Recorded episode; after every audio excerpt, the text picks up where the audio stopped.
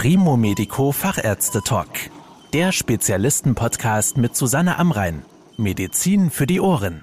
Mit einer Leberzirrhose ist nicht zu spaßen. Bei dieser Erkrankung vernarbt das Lebergewebe und verliert seine Funktion. Das heißt, die Nahrung kann nicht mehr richtig verwertet werden, die Blutgerinnung und die Entgiftung funktionieren nicht mehr. Über die unterschätzte Krankheit Leberzirrhose spreche ich heute mit Professor Heiner Wedemeyer. Er ist Direktor der Klinik für Gastroenterologie, Hepatologie und Endokrinologie der Medizinischen Hochschule Hannover. Herr Professor Wedemeyer, die Leberzirrhose wird ja häufig auch als Säuferleber bezeichnet. Ist denn Alkohol tatsächlich die Hauptursache für diese Erkrankung? Ja, wie Sie schon bei der Anmoderation jetzt sagen, ich finde, die Leber hat eigentlich ein Imageproblem in der Medizin, weil sie nämlich genau damit assoziiert wird, wie Sie selber sagen, Säuferleber. Jetzt ist es richtig, jeder kennt Menschen, die zu viel Alkohol getrunken haben, diverse Gesundheitsprobleme haben, unter anderem eben, dass sich eine Leberzirrhose entwickelt hat. Wenn man die absoluten Zahlen in Deutschland sich anguckt, dann ist die alkoholische Leberzirrhose ein Grund, aber nicht der häufigste. Und äh, wenn man nochmal einen Schritt zurückgeht, Lebererkrankungen für mich als Hepatologen muss ich ja immer abklären, was sind die Ursachen für Lebererkrankungen und dann gehe ich systematisch vor. Klar, ich frage die Menschen, haben den Alkoholkonsum, ich gucke, gibt es irgendwelche anderen Parameter, die auf Alkoholkonsum hinweisen. Das zweite aber, und das ist das häufigste, das ist die Fettlebererkrankung im Rahmen von metabolischen Erkrankungen. Dann ist es so, der erste Schritt dabei ist eine helle Leber. In Deutschland haben 20 bis 30 Millionen Menschen eine verfettete Leber in unterschiedlichem Ausmaß. Jetzt sterben diese 20 bis 30 Millionen Menschen nicht alle an der Leberzirrhose, glücklicherweise. Aber es ist schon so, dass wir in Deutschland von bis zu einer Million Menschen ausgehen müssen, die eine Leberzirrhose haben. Und ein Großteil ist auch durch eine Fettlebererkrankung bedingt. Da können wir gleich noch drüber sprechen. Für das Gesundheitssystem stellt sich jetzt eben die große Frage, wie kann ich diese 30 Millionen Menschen stratifizieren? Ich kann jetzt nicht 30 Millionen Menschen die Leber pieksen. Und wie kann ich mit einfachen Laborparametern hier eine Stratifizierung erreichen, dass nur die Patienten, wo es wirklich nötig ist, zum Arzt weitergeschickt werden? Und dann gibt es noch weitere Gründe für Lebererkrankungen. Das eine sind Viren, Hepatitis-Viren.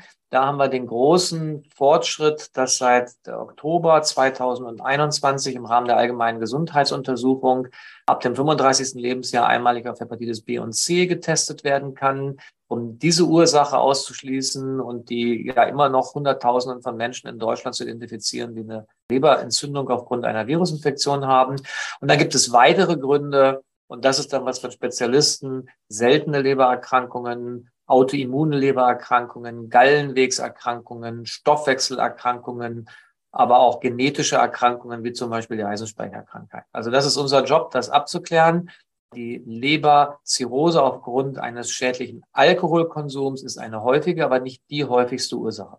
Stimmt es denn, dass mehr Männer als Frauen an einer Leberzirrhose erkranken? Ja, also das ist die Kursbotschaft, das ist so.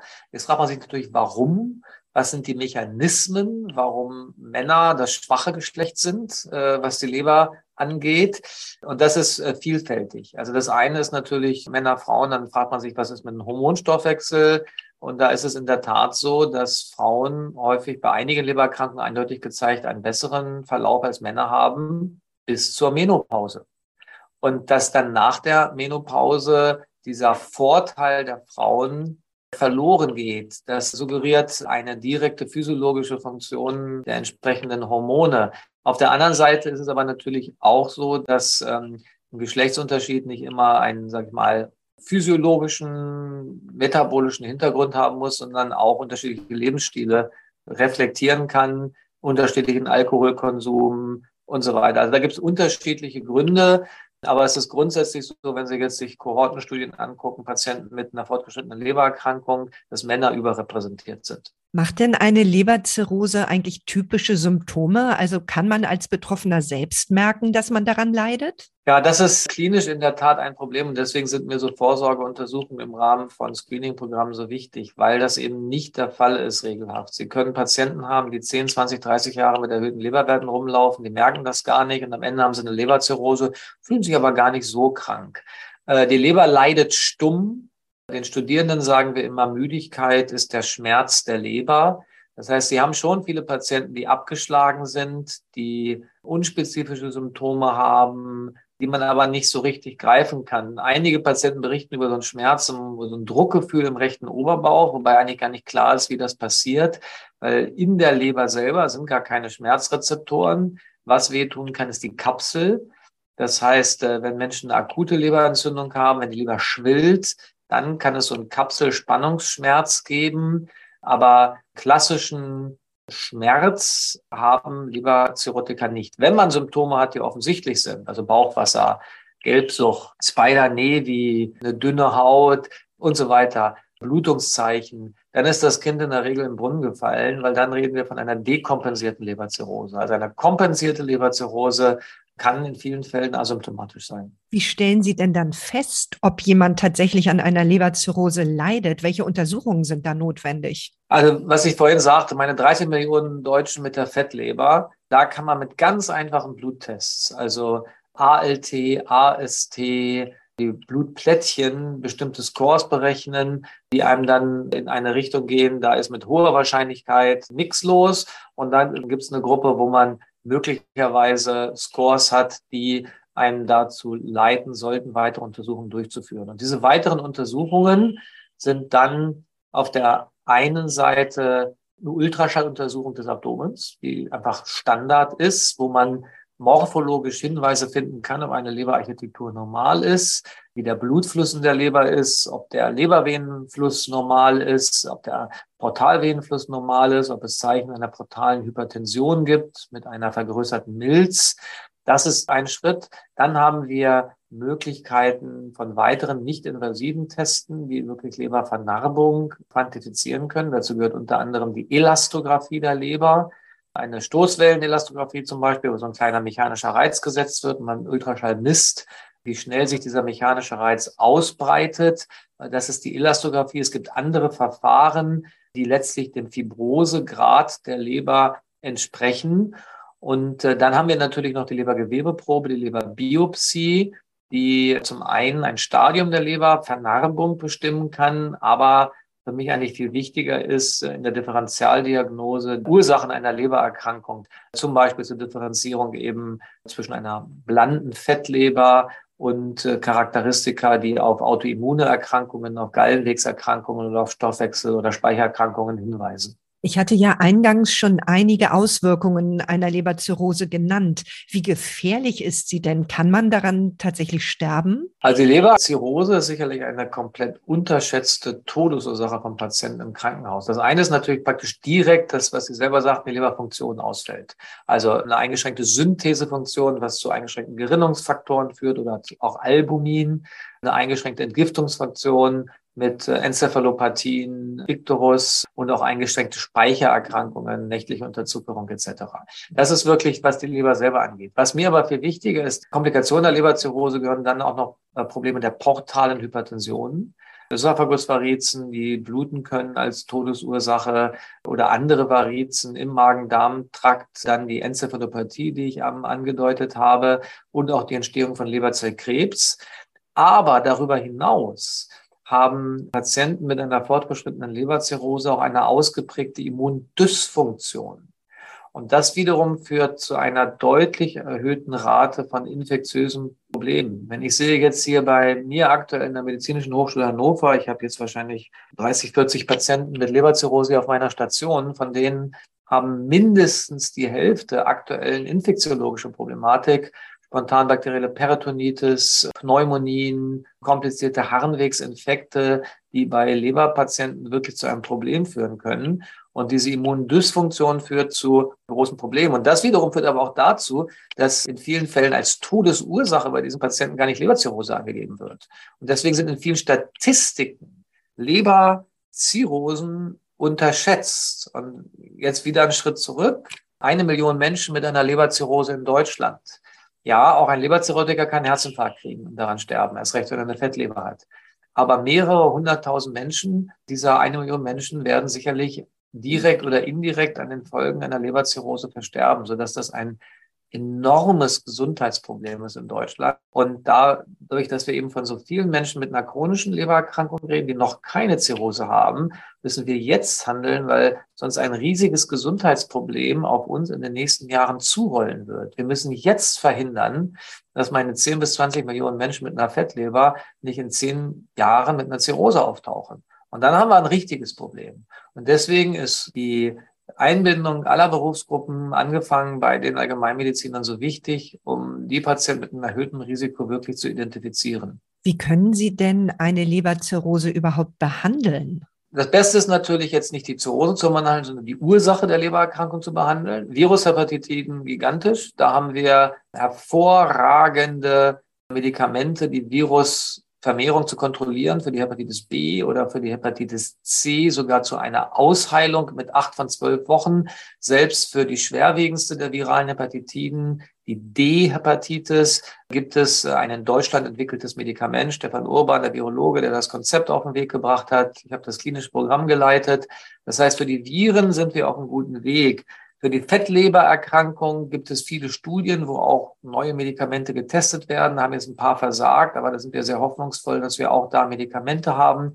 Für Speichererkrankungen, zum Beispiel für die Eisenspeichererkrankung, ist ein Aderlass eine ganz banale Therapie. Für seltene Erkrankungen haben wir neue Therapien. Da passiert ganz viel. Also Ursache behandeln. Wenn ich jetzt aber äh, zum Beispiel auch durch Alkohol eine Leberzirrhose habe, dann ist es eben wichtig, die möglichen Komplikationen der Leberzirrhose optimal zu therapieren. Und da haben wir auch in den letzten Jahren ganz viel gelernt. Wenn man rechtzeitig die Bauchwassertherapie durchführt, wenn man aufpasst, was sind Co-Medikationen für Diabetes oder ein ganz, ganz großer Fehler bei Leberzirrhotikern ist, dass man zu viel Säurehämmer gibt. Pantoprazol haben von meinen 40 Patienten hier bei Einweisung sicherlich 30 gehabt und wo wir ganz viel absetzen, weil das gefährlich sein kann. Dann die Behandlung der Krampfadern in der Speiseröhre, wo ich mit Beta-Blockern den Druck senken kann oder eben diese, diese Krampfadern in der Speiseröhre abbinden kann und so weiter. Das heißt, wir haben strukturierte Leitlinien, die mir ganz genau sagen, was ich in welchem Stadium einer Leberzirrhose einsetzen kann, um hier die Komplikationen möglichst zu verhindern. Und das ist die gute Nachricht. Eine rechtzeitig erkannte Leberzirrhose, die ich, wo ich die Ursache behandle, kann sie weggehen. Wo ich die Ursache vielleicht nicht erfolgreich therapieren kann, kann ich aber eine Leberzirrhose über viele Jahre oder sogar Jahrzehnte in einem kompensierten Stadium lassen. Ich habe heute Morgen eine junge Frau gesehen, die eine Autoimmunhepatitis hat, die seit vielen Jahren behandelt wird. Die hat eine Leberzirrhose und sie fragte mich auch, mein Gott, ich habe eine Leberzirrhose. Man liest so viele schlimme Dinge. Wie ist meine Prognose? Und habe ich ihnen auch gesagt, wenn wir jetzt unsere Hausaufgaben machen, und ich sie in dem jetzigen Stadium der Lebererkrankung, der Leberzirrhose halte, bin ich für die nächsten Jahrzehnte optimistisch gestimmt. Und dann fragte sie mich auch zum Beispiel nach Kinderwunsch und kann sie sich leisten, trotz einer Leberzirrhose schwanger zu werden. Und dann habe ich gesagt, das muss man sich einzeln angucken. Ja, ihr Risiko ist erhöht, aber ich habe ihr zu dieser Schwangerschaft geraten. Welche Rolle spielen denn Lebertransplantationen bei der Behandlung der Leberzirrhose? Ist das überhaupt eine realistische Möglichkeit? Die Lebertransplantation ist natürlich die ultimative Therapie einer fortgeschrittenen Leberzirrhose. Das heißt, man hat eine geschädigte Leber, wo es keine Hoffnung gibt, die Ursache zu behandeln und auch diese Komplikationen erfolgreich zu behandeln. Und dann bleibt nur eine Transplantation. Die Lebertransplantation ist eine seit mehr als fünf Jahrzehnten etablierte Therapie. Es ist eine Standardtherapie. In Deutschland werden jedes Jahr 800, 900 Lebern transplantiert. Wir in Hannover sind das größte Lebertransplantationszentrum in Deutschland, haben im letzten Jahr 90 Lebern transplantiert hier. Da ist äh, auch die ganze Behandlung oder erstmal die Evaluation, die Durchführung der Transplantation, die Nachbetreuung sehr gut standardisiert. Wir haben ganz klare Kriterien, welche Patienten für eine Lebertransplantation in Frage kommen, welche dann wirklich gelistet werden.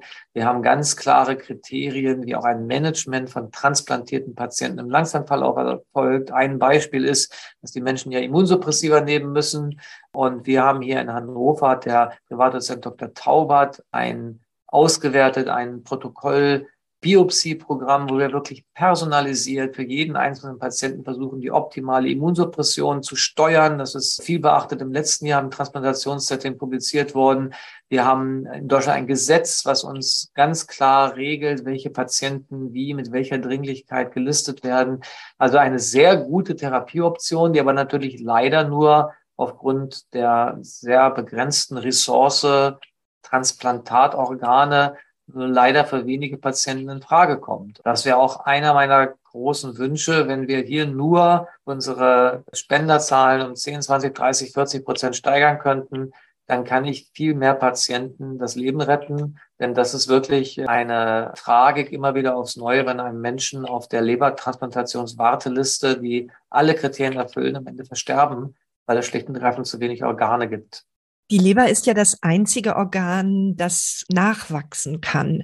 Kann man sich diese Möglichkeit nicht auch bei der Behandlung der Leberzirrhose zunutze machen? Ja, das wird seit vielen Jahren diskutiert. Kann man Stammzellen spritzen, dass dann Leber wächst? Kann man die Leberregeneration nutzen. Das Problem dabei ist, wenn die Leberzirrhose sehr weit fortgeschritten ist, wenn ich sehr viel Vernarbung habe, dass dann diese theoretischen Ansätze einfach zu spät sind. Man kann wenn Menschen zum Beispiel eine halbe Leber entfernt bekommen, weil sie eine Metastase eines Dickdarmkrebses haben. Äh, dann wächst die Leber erstaunlich schnell nach, wobei das mehr eine Hypertrophie ist und dass nicht so viele Zellen sich neu bilden. Aber das geht alles. Das geht auch erstaunlich schnell. Das sind aber in der Regel lebergesunde Menschen, die halt einen Krebs eines anderen Ursprungs haben. Wenn ich jetzt äh, die Leber selber sehr stark vernarbt ist, dann funktionieren auch diese Reparatur Mechanismen nicht mehr so gut.